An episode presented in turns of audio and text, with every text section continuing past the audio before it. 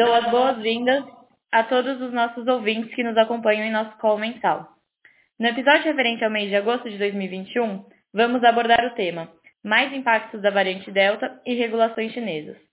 Participam comigo hoje nosso CIO, Fábio Kumura, e nosso economista-chefe, Guilherme Atui. Antes de passar a bola para eles, vamos passar pelas rentabilidades. O Gauss teve uma rentabilidade negativa de 5,66% no mês de agosto e no ano acumula menos 4,70%. Olhando para o Gauss Previdência, nosso fundo vem com uma rentabilidade de menos 3,15% no mês de agosto e no ano com menos 0,35%. Por último, o Panorama, com uma rentabilidade de menos 2,29% no mês de agosto e no ano com mais 1,36%. Nesse momento, passo a palavra para o Guilherme para a visão do cenário macro. Obrigado, Ana. É, o mês de agosto seguiu recheado de notícias ligadas à pandemia. Em especial, preocupações ganharam tração conforme países na Ásia, entre eles China e Japão, assim como Europa e Estados Unidos, passaram a apresentar avanço de novos casos da variante Delta, trazendo consigo eh, diversos riscos de impacto sobre a atividade no mundo. Na China, os primeiros sinais que nós vimos foi decorrente do fechamento de um terminal do porto uh, na China, considerando considerado um dos mais movimentados no mundo e com um papel crucial no comércio eh, entre a Europa e as próprias Américas, juntamente com a China. Passado aproximadamente um ano e meio da contração do ano de 2020, também vimos os PMIs de serviço da China voltarem a figurar em patamar de, de retração, confirmando que parte das preocupações de fato atingiram a atividade. Em paralelo a esse receio, já, exist, já existentes de desaceleração da atividade, ilustrados por contrações de impulso de crédito. Uh, por outro lado, nos Estados Unidos, nós não tivemos impactos de mesmas magnitudes, como, vistos na China, mas alguns indicadores acabaram desacelerando. Dados de criação de postos de trabalho, como o non-farm payroll, vieram mais fracos em grupos mais intensivos em mão de obra. Volume de passageiros aéreos sofreu uma certa correção. Algumas aberturas de mobilidade do, do Google Mobility indicaram contração, entre outros. Mais recentemente, no entanto, já vemos sinais de algum arrefecimento. Por exemplo, procura por sintomas de Covid-19 na internet nos Estados Unidos já estão em queda. Novos casos do Covid-19 já aparentam estar desacelerando, entre outros uh, indicadores. Por fim, Estados, a, a, fala do presidente do Banco Central americano no simpósio de Jackson Hole foi mais cauteloso, visto que não deu muitas pistas sobre o início da redução de compra de ativos, o tapering, dando ênfase à dinâmica de inflação. Apesar da atenção do mercado ao início do tapering, a informação relevante para que se tenha clareza sobre o início da alta de juros parecem não ter entrado na pauta de discussões no mercado.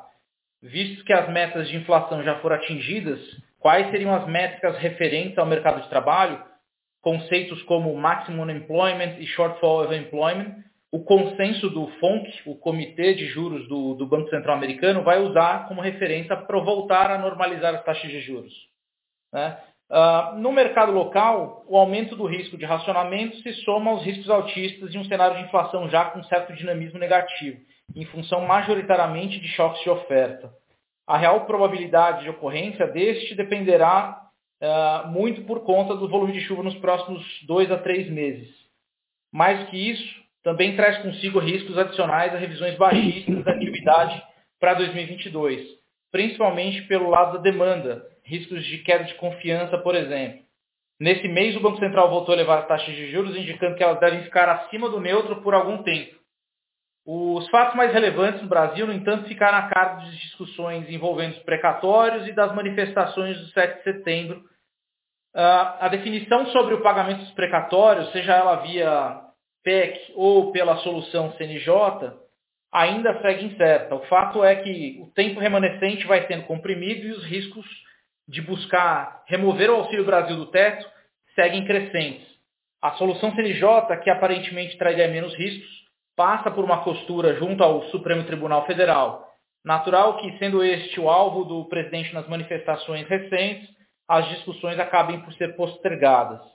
Como muitas das soluções passam por vontade política, entendemos que, ao final, o teto de gastos continuará sendo respeitado. De forma geral, uh, vemos o teto De forma geral, o que vai se desenhando é um cenário que se assemelha à disputa eleitoral nos Estados Unidos entre Trump e Biden, onde a única certeza parece ser a do tensionamento constante até o final de 2022. Eu termino a exposição e passo a palavra para o Fábio Kumura, nosso CIO. Fábio, a palavra está com você. Bom, boa tarde a todos. É, aqui quem fala é o Matheus Abuchain, gestor do portfólio internacional. Eu vou fazer a apresentação na parte da performance do fundo nesse mês. Ah, bom, ao longo do mês de agosto, ah, os efeitos da variante Delta continuaram impactando negativamente as projeções de crescimento, ah, bem como os dados de consumo e sentimento ao redor do mundo. Mês de queda, ah, com as restrições impostas pelo governo chinês sobre a emissão de carbono e produção do aço, causando uma queda de mais de 12% no minério de ferro. Uh, por outro lado, nos Estados Unidos, o S&P e o Nasdaq apreciaram cerca de 2,9% e 4,2% respectivamente, suportados pela comunicação mais dovish do presidente do Fed no Jackson Hole. Uh, no Brasil, o Ibovespa caiu cerca de 2,5% e o índice de small caps 3,9%. Eles sofreram com a combinação de surpresas altistas na inflação, com revisões para cima acentuadas pela crise hídrica e ruídos advindos da PEC dos precatórios, além do ciclo de aperto monetário do Banco Central. Uh, apesar da diversificação do portfólio, as posições de maior representatividade no risco do fundo sofreram em conjunto nesse mês. Esse movimento foi exacerbado pelo resgate dos fundos de ações e, infelizmente, dessa forma, o fundo teve a segunda pior performance mensal uh, nos últimos sete anos. As perdas registradas pelo fundo estiveram concentradas na carteira de single names local e na debênture participativa de Vale. Ah, dessa forma, o Gauss rendeu menos 5,66% no mês de agosto e as principais contribuições negativas foram 311 bips na carteira de ações onshore, sendo que 212 bips vieram de Melius e 35 bips de Traders Club e 66 bips vieram da posição comprada na debênture participativa de Vale. O fundo do Gauss Previdência rendeu menos 3,15% no mês de agosto e as principais contribuições também foram menos 177 bips de posições compradas em ações brasileiras e menos 98 bips da posição comprada na debênture perpétua de Vale. Uh, o Panorama rendeu menos 229 bips no mês. As principais contribuições, assim como nos outros fundos, vieram das posições compradas em ações brasileiras e 32, 32 bips negativos da, vieram na carteira de crédito. Alô, Matheus? Vocês estão me ouvindo? Fala, Fábio. Agora sim. Ah, tá. Eu estava com um problema técnico aqui. Mas deixa, obrigado aqui por, por ter feito a introdução. Imagina. Tá bom. É... Eu terminei a performance no Performance Attribution, Fábio. Pode seguir daqui. Tá ótimo. Bom, eu acho que assim, em primeiro lugar aqui, é importante destacar que apesar do resultado bem negativo no mês, né, ah, foi infelizmente foi o segundo pior resultado da história do Gauss. Ah, a gente patrocinou uma redução das posições, mas é importante dizer que as principais teses de investimento do fundo seguem as mesmas, tá? Então a gente acredita que o mercado está se preocupando demasiadamente aí com os riscos globais. É, a gente está falando do mês de de agosto, tá? Então, assim, aos riscos globais que foram percebidos devido aos surtos da Delta e com a desaceleração na China, tá? A vacinação, ah, na nossa opinião, deverá ser o vetor preponderante para a retomada dos níveis pré-pandemia de emprego e atividade. Ah, ao mesmo tempo, a gente vê aqui as taxas de hospitalização e mortalidade não ter acompanhado o ascendente número de casos em diversas geografias, o que reforça a nossa leitura que essa última onda aí parece ser mais uma turbulência é, não suficiente para alterar a rota da reabertura das economias. Tá? Uh, além disso, durante meses aqui, acho que explorou nas nossas, nossas últimas cartas, uh, porque acreditamos que a inflação nos Estados Unidos será temporária, né?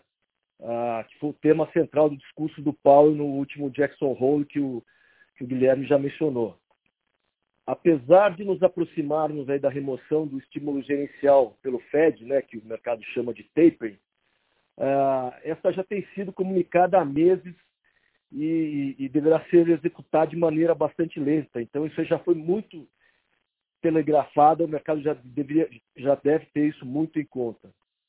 Ah, então, assim, o que, que resulta ainda no, no, no Fed estimulativo. Bom, no Japão, o anúncio do atual uh, primeiro-ministro Suga de que não vai concorrer à presidência do seu partido, o LDP, é, configura na prática uma renúncia. Né? Isso é uma notícia positiva para o Nikkei, uma vez que, em função de sua baixa popularidade, principalmente aí por conta do aumento de contaminações da Covid, é, a tendência é que o LDP perca menos assentos na Câmara dos Representantes. Né? Na hora que o candidato uh, majoritário ali é, passa a ser um novo nome com menos, com menos rejeição, uh, a chance de eleição do, do, do, dos membros ali da Câmara ali aumenta. Assim, o risco de ruptura aí do Abenomics passou a ser significativamente mais baixo isso não é só a nossa leitura, é uma leitura do mercado. É só a gente olhar aqui os últimos pregões do Nikkei, ele, ele teve uma performance muito melhor que as outras bolsas no mundo. Assim, a gente mantém a exposição comprada numa cesta de ações ligadas ao tema de reabertura no Japão, é, e companhias aéreas, hospitality e financial nos Estados Unidos. Bom, além disso, a gente mantém um viés neutro no dólar global, mas com algumas posições né, específicas, então, por exemplo, vendidos no peso colombiano, ah, no, yuan, no yuan chinês e na coroa sueca, e comprados aqui no, no bate tailandês, no won coreano, ah, na coroa norueguesa e no, e no real brasileiro. É, o enfraquecimento da narrativa do excepcionalismo americano, com os picos dos estímulos de crescimento tendo ficado para trás, deve favorecer as moedas de emergentes, é, que a gente chama aqui de cíclicas, né, que, que se beneficiam dessa, a, dessa melhor composição. Então, no Brasil, apesar da surpresa negativa sobre precatórios, ruído sobre o aumento do Bolsa Família e tensionamento entre o Executivo, Congresso e, e, e Supremo Tribunal Federal, a gente ainda mantém nosso posicionamento otimista em ações a gente entende que é mais relevante olhar para os sinais positivos no aumento do ritmo da vacinação, surpresas favoráveis nos dados de atividade, é, no mercado de trabalho e na arrecadação. É, a falta de chuvas nas principais bacias hidrogástricas, ali, né, por outro lado, vem encarecendo o, risco, o custo de energia e surge no radar como risco aí, o crescimento a ser monitorado. A dinâmica ruim da inflação e incerteza sobre a função de reação do Banco Central do Brasil nos levam a manter posições reduzidas aplicadas aí principalmente na parte curta do, do mercado de juros. É, no mundo aqui de, de no, no, universo de commodities, né, vamos bater máxima histórica de 200 dólares por tonelada ah, no mês de julho. O preço do minério de, ferro aí sofreu ah, bastante durante agosto é, atingindo 127 dólares no pior momento. Né? Isso aí por conta das restrições impostas pelo governo chinês à emissão de carbono e à produção de aço. E além também do aumento das tarifas de exportação desse material. É, acreditamos que a recuperação da demanda global de aço plano e longo seguirá dando sustentação para o preço de minério de ferro no segundo, é, segundo semestre de 2021. É, obviamente, a gente não acredita, isso não contempla é, um, um, cenário com uma volta da commodity voltando aí para as máximas ah, que a gente viu em, em, julho, mas a gente contempla aqui uma estabilização nos preços atuais. Tá? Ah, isso a gente acha que é o suficiente aqui para ah, manter o, o, bom desempenho aí na nossa posição de debênture da Vale.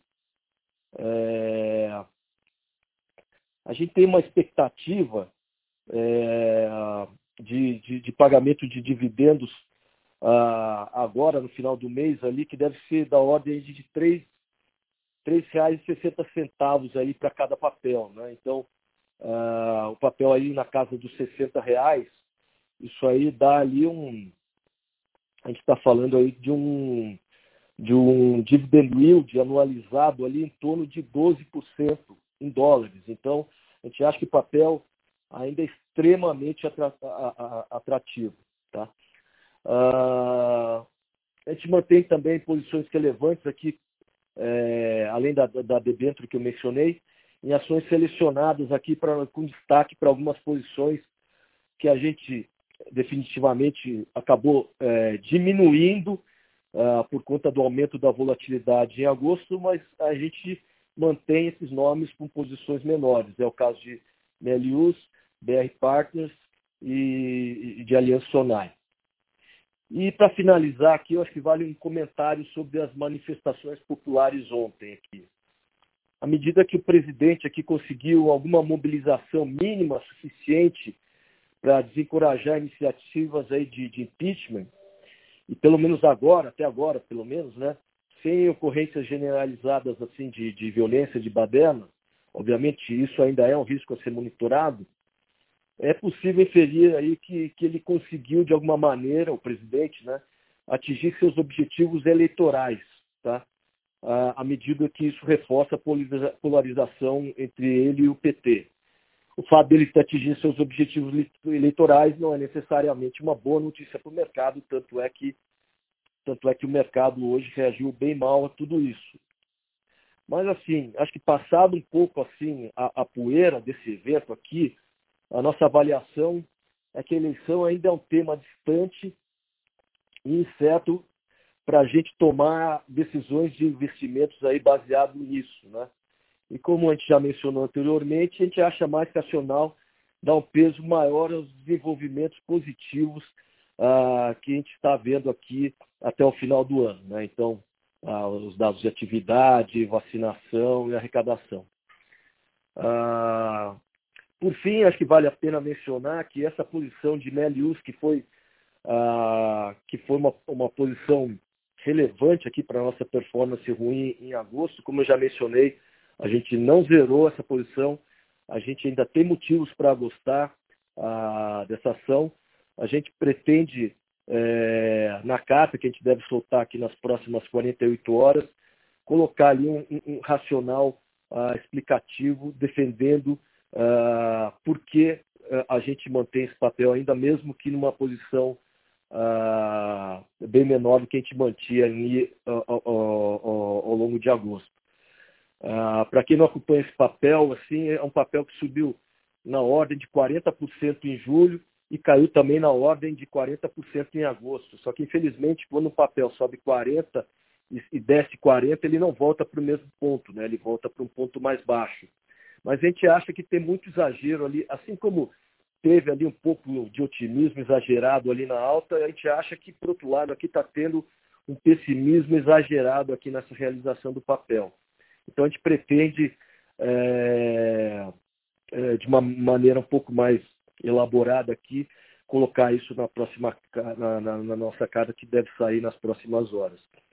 Ah, enfim, é, assim acho que eu, que, que eu resumo bem como é que está o posicionamento do fundo hoje. Ah, gostaria de agradecer a todos e devolver a, a palavra para a Ana fazer as considerações finais. Obrigada, Fábio, Guilherme, Matheus e a todos os nossos ouvintes. Caso tenham qualquer dúvida ou questionamento, estamos à disposição através do e-mail ri.gauscapital.com.br. Não deixem de nos seguir nas nossas redes sociais, LinkedIn, Instagram e Twitter. Caso ainda não seja um cotista do Gauss, é possível investir acessando o nosso site www.gausscapital.com.br. Boa noite a todos e nos vemos nos próximos episódios do nosso podcast mensal.